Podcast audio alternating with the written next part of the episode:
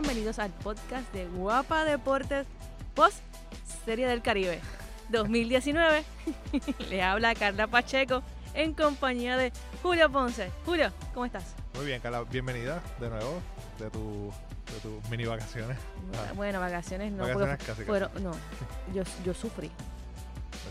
Yo todavía tengo resaca de cada una de las derrotas. Sí, De, y, no, y, y- y no es que fueron simples derrotas. Que fueron fu- Es, la forma, la forma en que se dieron las derrotas. O sea, a mí esta resaca me va a durar un par de meses.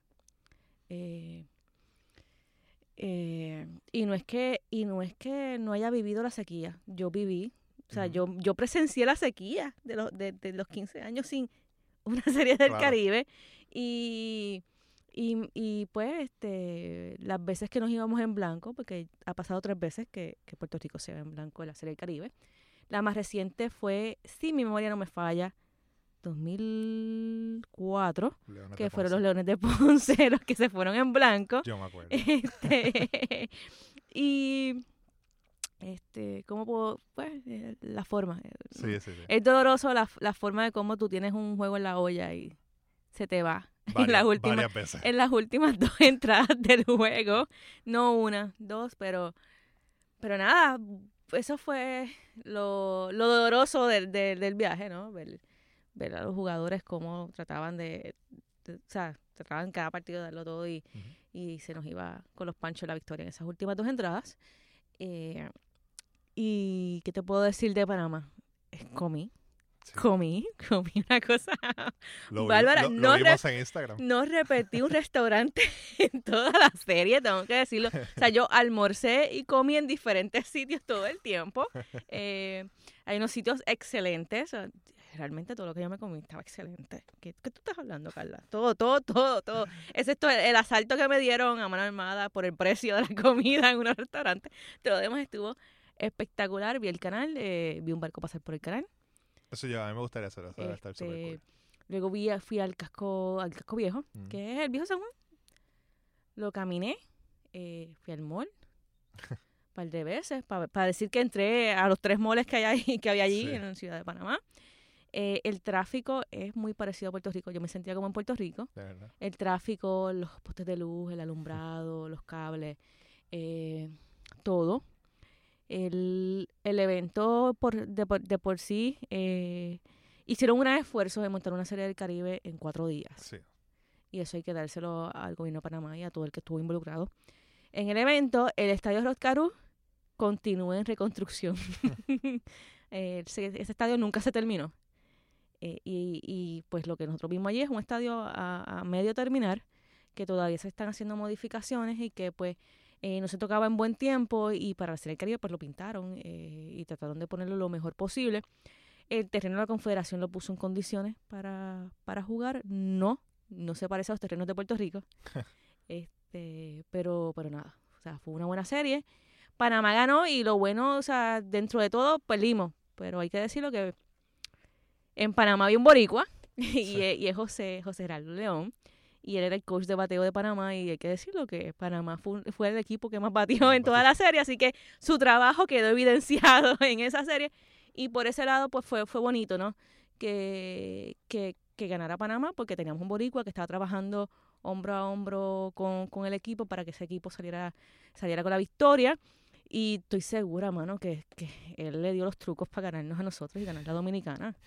o sea, yo sé que a lo mejor lo estás escuchando, eh, José León, así que yo lo sé, tú le soplaste todos, todos los trucos que tú te pasas aquí viendo la Liga Invernal y la, la Liga Dominicana, así que lo sabemos.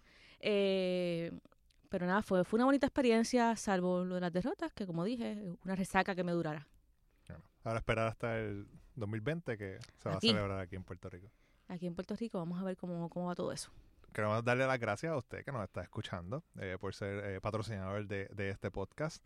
Eh, recuerda que se puede suscribir al podcast en Apple Podcast en su teléfono iPhone, Google Podcast en su teléfono Android y en Spotify o en cualquiera de estas otras aplicaciones que usted utilice para escuchar.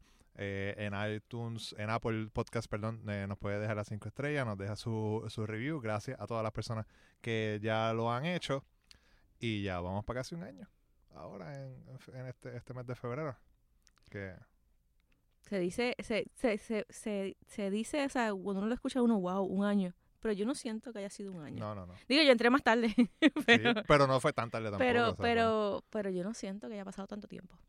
Pero ha, ha estado, van a ser- han sido unas conversaciones bien chéveres y esta conversación de hoy está bien interesante porque es un tema bastante delicado, pero también es bien importante y es obviamente sobre la decisión de, de Tyler Davis, el Ujú. jugador, de anunciar ¿verdad? que su, está en una batalla contra la depresión y que no va a participar en la sexta ventana eh, FIBA, que como todos sabemos, pues es la decisiva para, para, para clasificar el Mundial eh, de baloncesto. Y que- Davis. eh, antes que, de que explique un poco lo de Davis, esto, lo que él hizo hay que darle un aplauso. Sí, Y es porque es de valiente reconocer cuando algo nos afecta. claro. Y decir, necesito hacer una pausa porque necesito, eh, necesito que encontrarme a mí mismo, ¿no? Para poder seguir adelante. Así que el, el hecho de que haya dado un paso adelante debe ser un ejemplo para muchas personas que aún no se atreven a dar el paso. Davis en su cuenta de Twitter eh, puso un video que aquí va- vamos a, a traducirlo prácticamente lo que dijo, pero él dice, primero quiero darle las gracias a Jun Ramos, el presidente de la federación, y a la Federación de Baloncesto por darme la oportunidad de jugar con el equipo nacional de Puerto Rico y la oportunidad de jugar con mis hermanos de nuevo. Recientemente me comprometí a jugar con el equipo para los Juegos del 22 y 25 de febrero, pero hoy tengo que separarme. He estado lidiando con muchas cosas últimamente, mayormente una lucha con la depresión. Este soy yo siendo maduro y diciendo que por ahora necesito poner el lado del baloncesto de mi vida a un lado. Necesito enfocarme en mi lado, en el lado del hombre y, y humano. Es donde está mi mente y agradezco, agradezco todo el amor y el apoyo de las oraciones de toda la gente en la isla, mi familia y los que están a mi alrededor. Fue una decisión difícil, pero cuando Tyler, el hombre, no está bien, entonces no puedo ser el mismo jugador que quiero ser todos los días. No puedo ser la misma persona que quiero ser.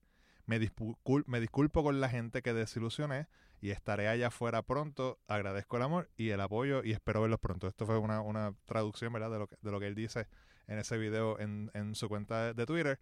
Esto fue de noche. De repente, o sea, todo el mundo en Twitter Puerto Rico que sigue el baloncesto y hasta los que no siguen el baloncesto eh, empezaron a dar sus opiniones y, y- y los comentarios, ya que pues todo el mundo sabe que Tyler Davis es este jugador que lo vimos en la Club y dijimos, wow, y de repente pues quería hacer su carrera en el NBA y pues la gente lo estaba siguiendo y otros estaban diciendo que se quede por allá, otros lo Sí, querían. el- O la sea, división, esta división, la división normal que hay con la selección nacional. Claro, y pues ahora que cuando se anuncia, ¿verdad? Que José Juan Varias fue a, prácticamente a reclutarlo y lo convenció, igual con el presidente de la federación, y todo el mundo estaba bien, eh, bien emocionado de, de, de poder ver un jugador como Tyler Davis nuevamente en Puerto Rico y en, en, en, en dos juegos que sabemos que son bien importantes, específicamente un juego que es súper importante, que es para la clasificación del Mundial, y pues ahora no lo vamos a ver. Y para hablarnos de este tema tenemos a Yashira Brito, psicóloga, especialista en trastornos de ansiedad y depresión y eh, la conductora del podcast Psiconatural PR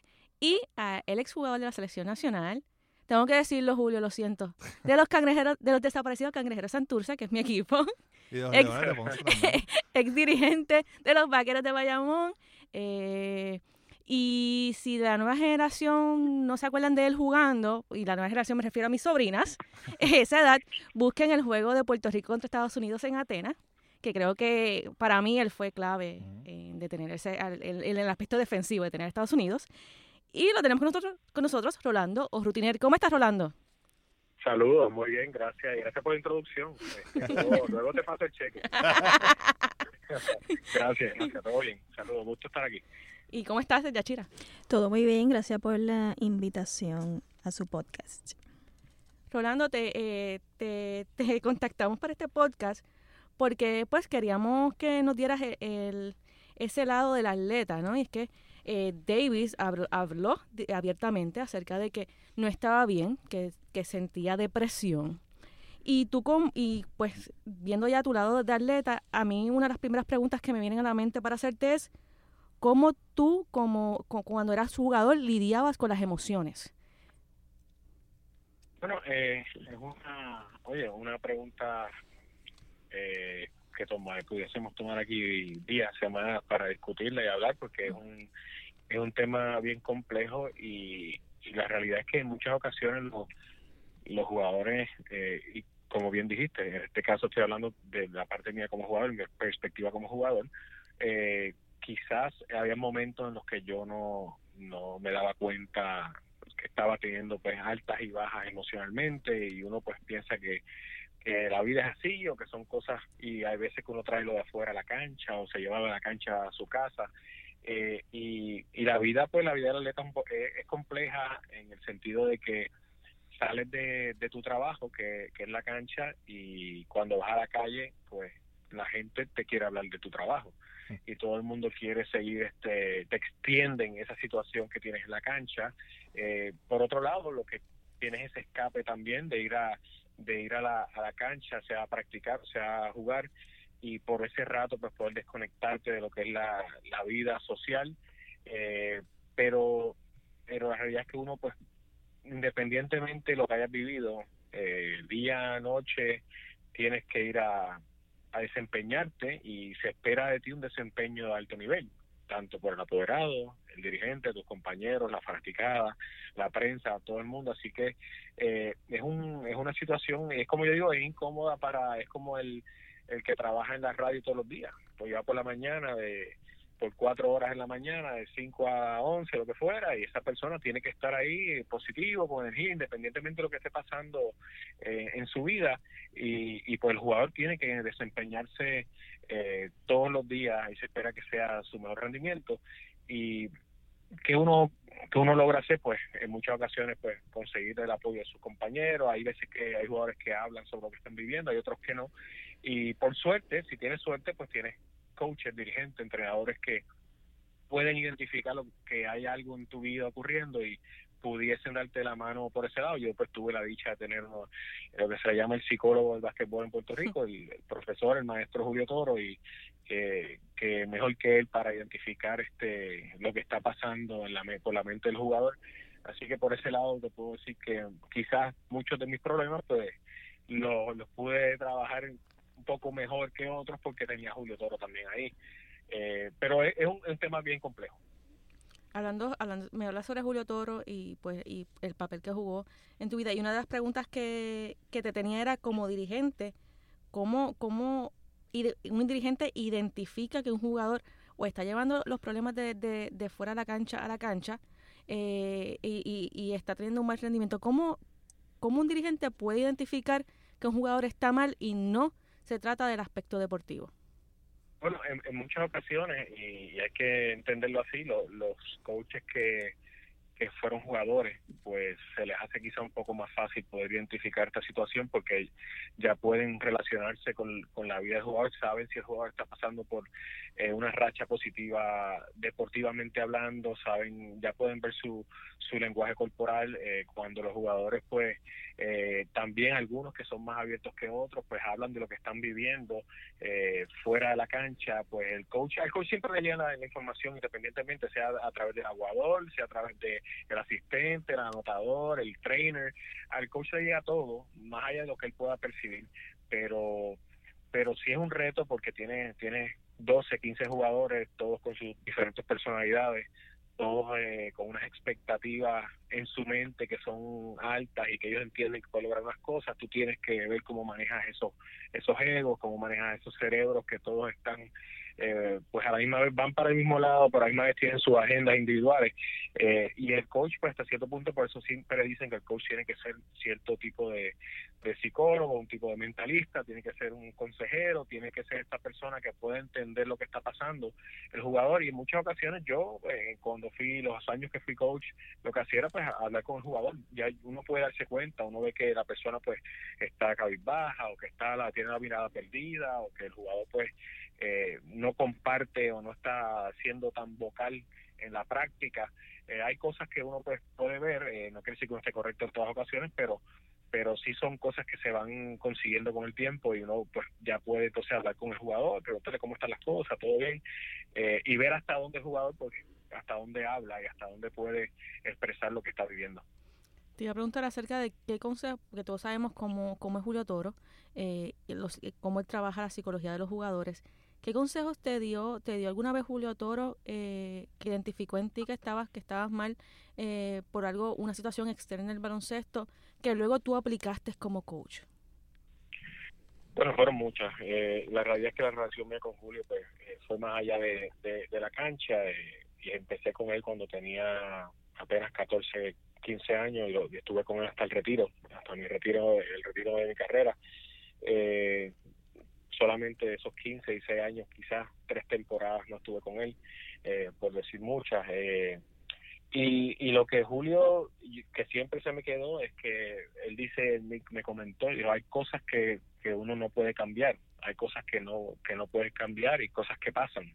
Eh, y, y, y aquí, pues, recordando lo que siempre me dijo, que fue lo que yo llevé después a mis jugadores, y lo llevo en la vida siempre, hay cosas que uno no puede cambiar, lo que uno sí puede cambiar es cómo reacciona a las, cosas que suceden, eh, sean en el juego o sean en, la vida. Entonces, ¿qué uno hace luego de que a uno le ocurre algo? ¿Cómo uno reacciona a lo que ocurrió? Porque lo que ocurre es algo que ya pasó y, y sí, uno se ve afectado, este, ya sea emocionalmente o la cancha, se ve también afectado, sean por faltas personales, una técnica, un mal pase, lo que sea, un tiro fallado. Pero ¿qué hace uno después de eso? Eh, es la parte, es, lo, es la clave eh, para uno poder continuar desempeñándose como se espera de uno.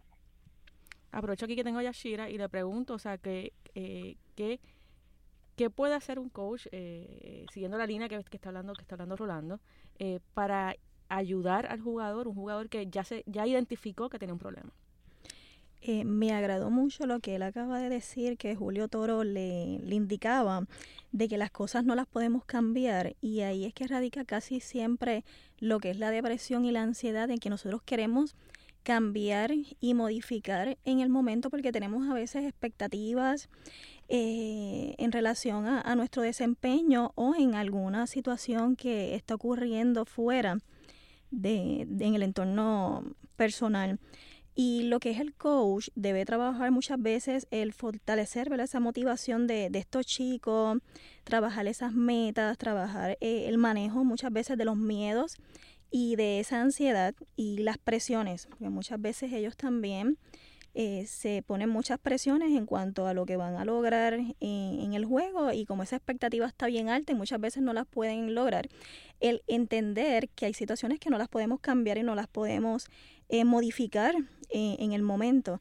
Así que es bien importante el que ellos puedan identificar cuando uno de los jugadores está comenzando a presentar algún síntoma relacionado con, con estos trastornos de, de, salud mental y la comunicación es bien importante entre lo que es el, el entrenador y, y, el jugador.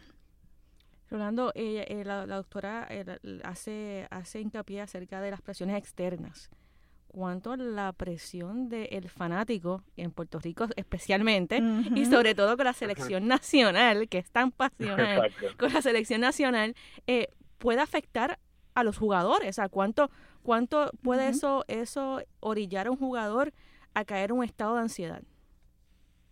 Bueno, eh, te puedo hablar de, de lo que lo que yo viví obviamente no conozco la situación de la que estamos hablando, pues no conozco los detalles de, de, Tyler, este, pero es algo que pues a, a toda la gente del mundo del baloncesto y del deporte pues los ha tocado porque es un tema como estamos hablando, es algo que pues levanta eh, eh, sin interrogación y cómo lo manejamos y si me pasara aquí o si estuviese pasando con alguien en este momento, pero la, la presión en en mi tiempo, en los tiempos que jugaba, y no quiero sonar que soy muy viejo, pero en mis tiempos no, no existían las redes sociales. Y eso, esto hasta cierto punto, pues, eh, es fue positivo para nosotros, para los de mi generación y generaciones anteriores, porque eh, esa presión se veía limitada a lo que ocurría, bueno, el que se te acercaba a hablar contigo o lo que ocurría en la cancha mientras te abucharon o lo que fuera, te gritaron, eh, y uno pues tiene que saber hasta dónde uno tiene un, uno crea un muro imaginario para que las cosas lleguen hasta ahí y no pasen de, ese muro que se queda en las líneas.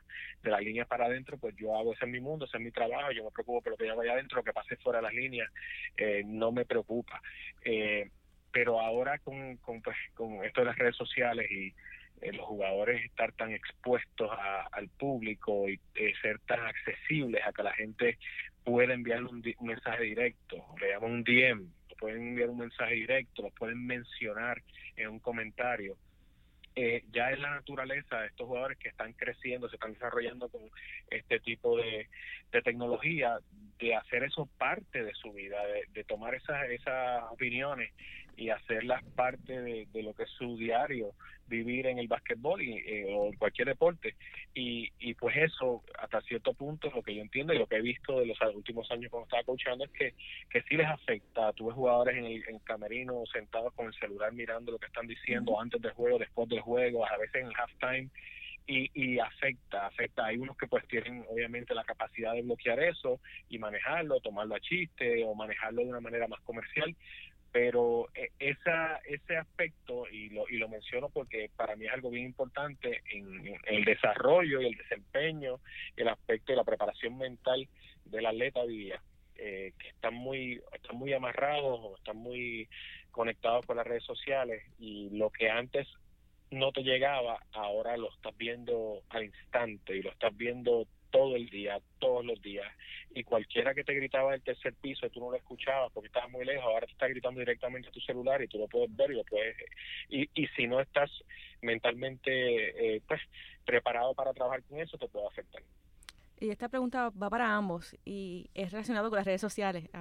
Eh, pues validando un poco el punto de Rolando, es sería saludable decirle a un jugador que en el momento que él entienda, que, o sea, o en el momento que él vea que que no puede manejarlo, cierre sus redes sociales? Eso se les recomienda a todo el mundo, no necesariamente jugadores, porque hay personas que no saben el entender, no coger las cosas personal, que estas personas están yendo bien pasionales y en Puerto Rico el deporte, las personas se las viven y tienden a, a ir hacia la persona y no hacia el desempeño de este en el juego. Así que si la persona está atravesando por algún trastorno, ya sea ansiedad o depresión o algún otro de salud mental, el cerrar las redes sociales sería lo indicado para el jugador e inclusive hasta para la misma familia de la, del jugador, porque a veces van también en contra de, de su familia, de sus esposas, de sus padres. Así que sí, sería bien recomendable cerrar el, las redes sociales. Y en tu caso, Rolando, ¿tú, has, ¿tú le has recomendado a algún jugador que momentáneamente cierre las redes sociales para, para que entonces se concentre un poquito más y vuelvas a encontrarse consigo mismo? Fíjate, nunca nunca llegué a, ese punto, no tuve que hacerlo. Lo que yo pues sí, obviamente la mayoría de los coaches pues eh, eh, prohíben la, utilización de los celulares en, en los camerinos. Eh, de hecho, hay equipos que, que tienen multas para el que de momento estoy hablando y suena el celular. O sea, eso todo está vibrando, está apagado, lo que fuera, no eh, cuando entramos aquí estamos trabajando, estamos, esto es sagrado, este espacio, nada nos puede afectar, pero definitivamente salen, el, jugador sale de ahí o antes de llegar estaba quizás pues conectado y leyendo. Eh, y eso pues, eso no lo podemos controlar. Y, y en nuestros tiempos, en nuestra generación, pues yo a quien tenía que responderle era a mi apoderado, a mi coach, a mis compañeros de equipo y a mí mismo. O sea, yo me iba a mi casa y en mi casa pues yo me autoevaluaba, eh, con, lo que pasó en el juego, veía el video, la repetición del juego, lo grabé o lo que fuera, y con eso es que yo voy. Hoy día, pues, si, te, si entras a redes sociales, pues vas a ver este un millón de fanáticos que son analistas, que son comentaristas, que son expertos y todos tienen la solución y todos tienen la crítica eh, para lo que tú estás haciendo, lo que le está haciendo el equipo, lo que está haciendo el coach, lo que dejan de hacer, y eso pues obviamente contamina tu tu pues tu manera de, de, la visión que tú tienes de tu propio juego de lo que tú estás haciendo de lo que debes mejorar. Y no no he tenido que hacerlo para contestar nuevamente tu pregunta pero yo de verdad que recomiendo que, se desconecten un poco de, de, las redes sociales. Y recalco no no conozco el caso de él no, no sé hasta dónde no cómo llega su situación ni si tiene que ver con esto pero tocando el tema entiendo que eh, a esta generación ha tocado un poquito más difícil la situación por, por este aspecto de, redes sociales. Gracias Rolando por haber sacado un, ratito de tu tiempo y haber estado con nosotros aquí en el, en el podcast. Eh, espero tenerte en otra ocasión para hablar de muchos otros temas de la selección y del baloncesto en general. Claro que sí. Claro que sí. Gracias a ustedes, gracias a ustedes por contar conmigo este, eh, y que sigan teniendo éxito. Gracias. Rolando también es parte de, esa, de, esa, de esa mesa, ¿verdad? De, en, el pregame, que está, estas dos ventanas eh, FIBA va a estar acompañado de Kefren Velázquez, de Natalia Meléndez, Leo Aril, de Playmaker y otra leyenda del baloncesto puertorriqueño, Bobillo Hatton. Bobillo entra al panel. Está bien, también va a estar allí haciendo una entrevista, eh, analizando. Así que va a estar bien chévere esos, do- esos dos pre-games antes, previo al juego entre Argentina y Uruguay. eh, estas dos últimas eh, ventanas de, de FIBA. Y sabes que una de las cosas que a mí me gusta de esos pre- pregame de, de la selección que está Rolando es que Rolando en su cara es un poema. Cuando las cosas, el argumento que le están trayendo como que no tiene mucho sentido. Si tú te das él, cuenta, él no, él no lo expresa en palabras, pero su cara demuestra cuando está a favor o en contra de cualquier argumento. Así que hay que estar pendiente de eso. Chequense, chequense las caras de Rolando.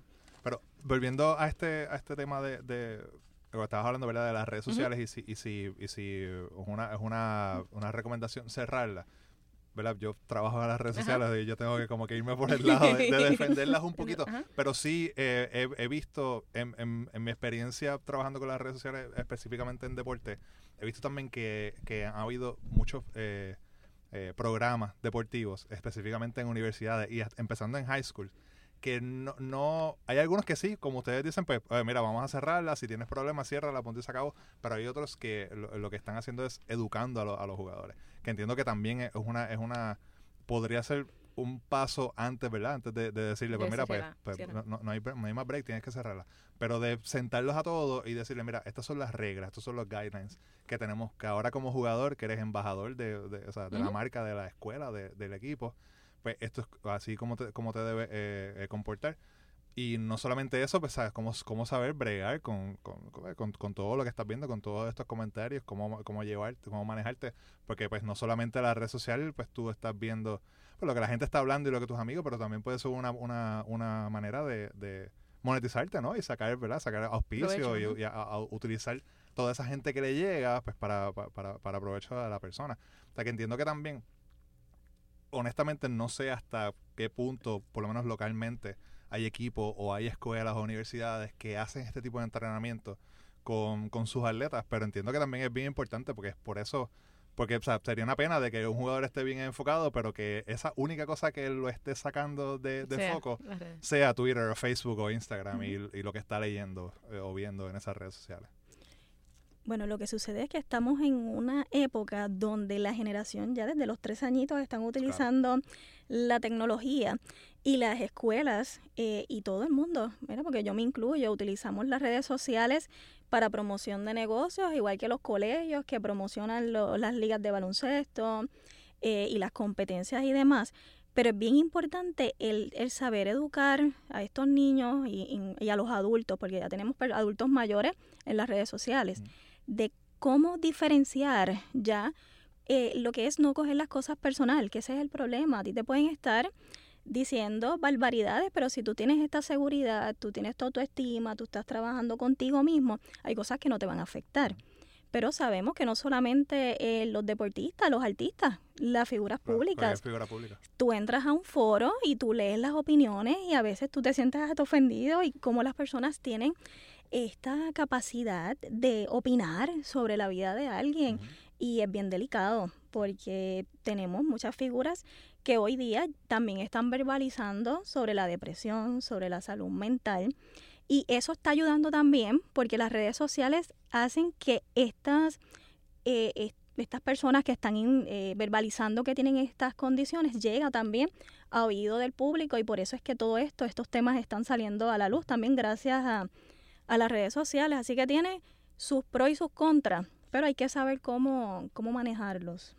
¿Qué herramientas puede tener una persona que está, que está padeciendo trastorno de depresión eh, y viene de un entorno o se, se crió, se desarrolló en un entorno que no le dio las herramientas de autoestima, como tú, ya, como tú habías dicho, eh, para lidiar con el hecho de que de la opinión que tienen otros sobre mí y quizás y quizás al no tener ese esa herramienta, quizás su peor enemigo es él mismo que, que piensa más negativo que lo que la persona está escribiendo o que otros le están diciendo eh, fuera de su entorno.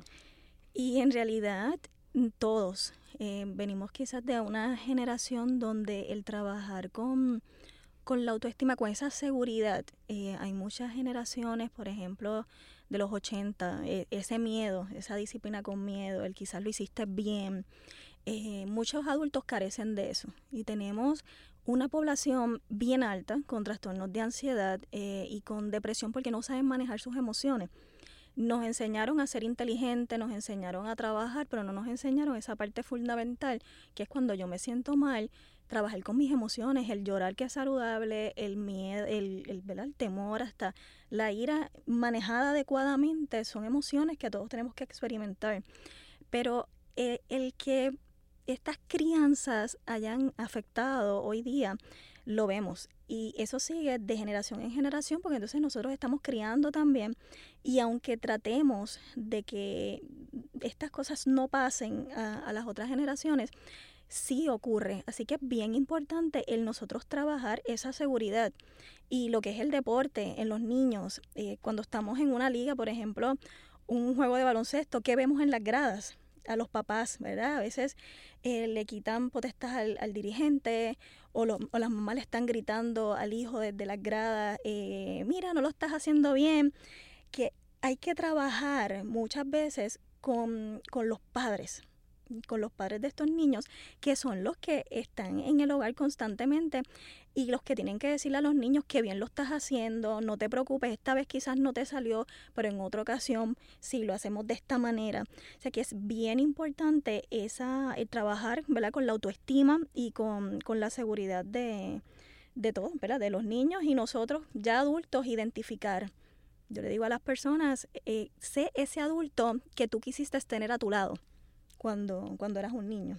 La otra, la otra pregunta que, que tenía en mente es el trastorno de la depresión es un se podría decir que es un trastorno silente y, y, me explico, o sea, hay gente que, que puede estar aparentar ser feliz y sin embargo detrás de la máscara eh, está apareciendo una depresión severa y lo digo porque nadie pensaba que un Robin Williams pudiera padecer, padecer ese trastorno y, y, de momento cuando, cuando pasó lo que pasó con él, eh, todo el mundo como que se sorprendió porque, porque comediante, eh, hacía reír a todo el mundo, parecía que estar, estar feliz. ¿Cuáles, ¿Cuáles son esos, es, esa, es, eh, esos, esas claves para uno, para uno identificar mi familiar, mi hijo, mi hermano, mi esposo está padeciendo de, depresión? Bueno, la depresión, lo que sucede es que nosotros utilizamos mucho el término y, y, yo estoy en contra de esto. A veces estamos en la calle y la gente, ah, estoy depresiva, o ah, tú estás como en la depre, ¿verdad? Que utilizamos eso. Y eso le, le resta la importancia a estos trastornos de, de, salud mental. Igual que la ansiedad, la gente piensa que yo siempre soy como nerviosito. Pero hay unas diferencias entre lo que es estar nerviosito y una ansiedad o estar triste y una depresión. Entonces, cuando yo indago dentro de lo que es una evaluación inicial en, la oficina, esta tristeza tiene que durar más de seis meses. Esta persona ya está presentando un deterioro, estos sentimientos de, desesperanza, eh, que está presentando esas faltas de motivación, eh, poco placer en muchas cosas, pérdida de apetito, no está durmiendo, pensamientos de enfermedad, eh, baja autoestima y en el peor de los escenarios ya pensamientos e ideaciones suicidas, que es el caso de Robin Williams, pero Robin Williams luego entonces supimos que también estaba presentando otras eh, condiciones de salud como ya, eh, si no me equivoco, eh, Parkinson. Y muchas veces hay condiciones de salud mental que vienen acompañados luego por depresión. Una ansiedad pues, puede estar acompañado por una depresión o alguien que tiene un historial médico como un cáncer o alguna eh, otra enfermedad que va a presentar eh, síntomas de, depresión. Y ya la Organización Mundial de la Salud está eh, indicando que la depresión es la segunda causa de discapacidad, o sea que es la cuarta enfermedad más grande en costos financieros en un, en un país. Estamos hablando que lo que es la depresión y la ansiedad en costos financieros en salud pública está bien alto pero lamentablemente no se le está dando la, seriedad, ¿verdad? Lo que es la, salud mental porque es un tabú. A estas alturas, 2019, hablar de la salud mental, ya sea en Puerto Rico o a nivel mundial, es un tabú.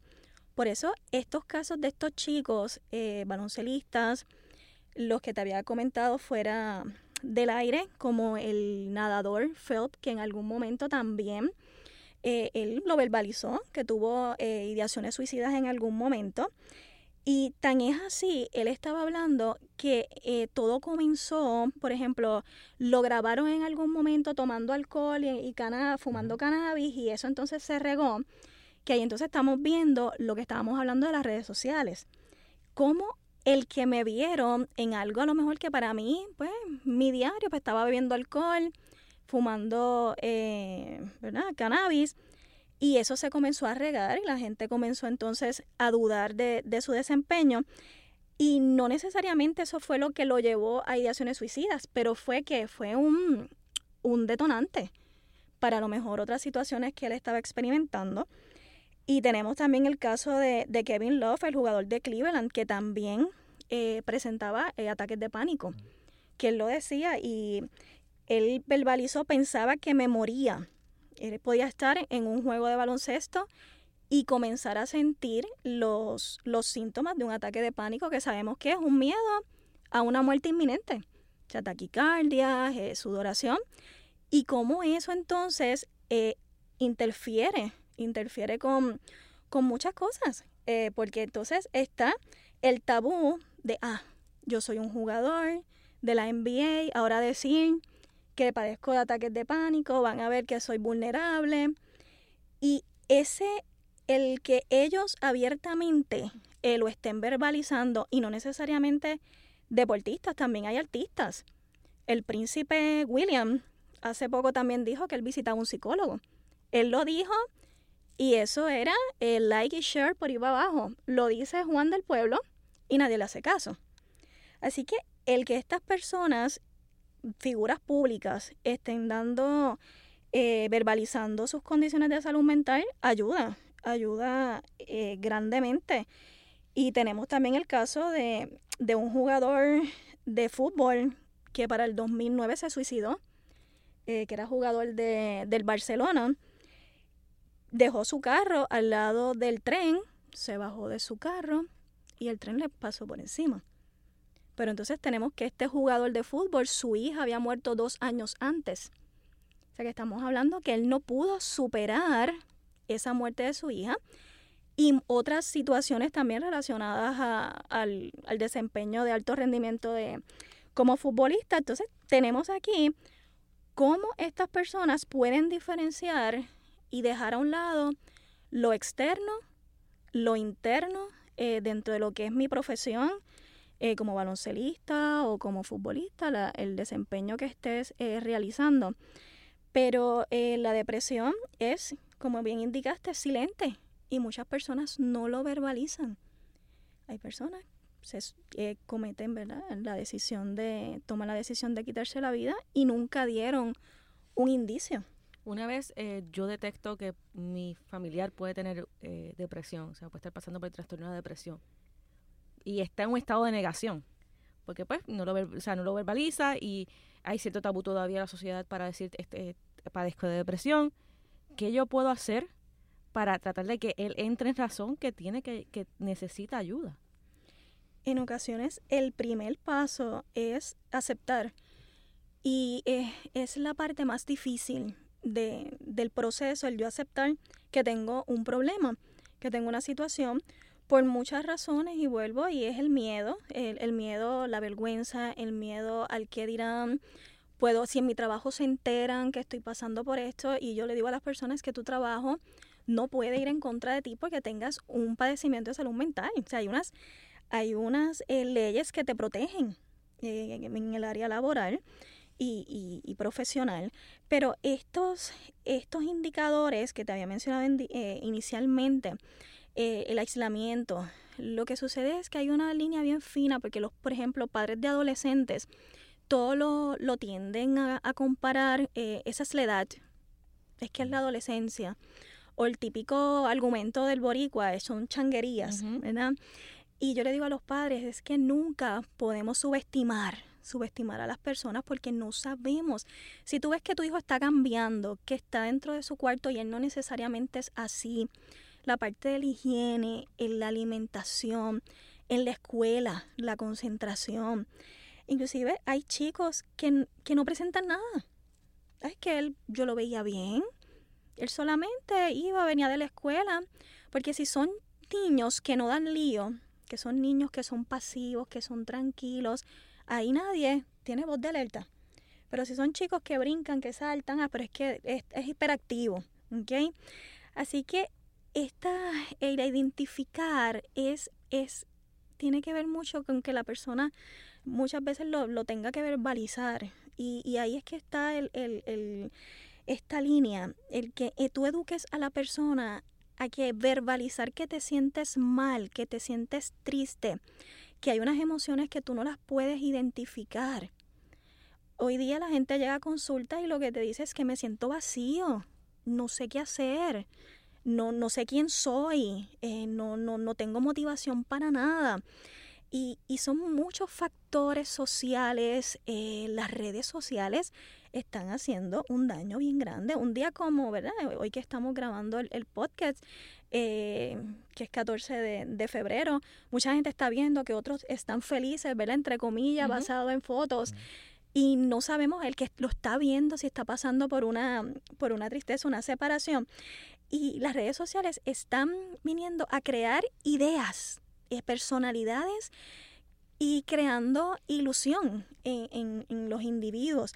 Pero cuando yo comienzo a fortalecerme, a, conocerme, a identificar cuáles son mis debilidades, yo le digo a la gente, tú tienes que conectarte contigo. Eh, y es que no nos, eh, socialmente, nosotros mismos no nos permitimos el, el, verbalizar lo que sentimos, ¿verdad? Por, por, vergüenza. Este chico, el baloncelista Davis, eh, al final él dijo que le pedía disculpas. Eh, creo que leí un, un, un, fragmento donde él pedía disculpas a su fanaticada y mi impresión es ¿por qué tú tienes que pedir disculpas? Es algo natural. Las personas no te pueden juzgar porque tú estés verbalizando que, que, te, que estás mal. Al contrario, esto eh, es aplaudir, es, eh, vamos a aplaudirte. Y que él diga, me estoy separ estoy atendiendo al, al hombre, me estoy atendiendo yo. O sea que estamos viendo que de cierta manera él se veía como, como dos personas, eh, el jugador y el hombre, cuando en realidad uno. somos uno. Pero así nos vemos todos y entonces este tabú que existe, eh, somos nosotros que no, no, no somos figuras públicas y nos cuesta trabajo. Cuando hay personas que se sientan últimamente en la, en la consulta, yo le pregunto, ¿es la primera vez que viene un psicólogo? Y me dicen que sí que es la primera vez. Yo les tengo que aplaudir porque estamos viendo que esto, las personas ya están viendo los tratamientos eh, psicológicos efectivos y parte del proceso. Y eso es lo que debemos eh, de, de ir enseñando, que no hay que sentir vergüenza, que no hay que tener miedos eh, a equivocarse, a cometer errores eh, y, la, y, las expectativas. Este, muchas veces tenemos unas expectativas muy altas en muchas cosas, a niveles personales, a niveles laborales y, y competitivos en, en, lo que es el, el, deporte también.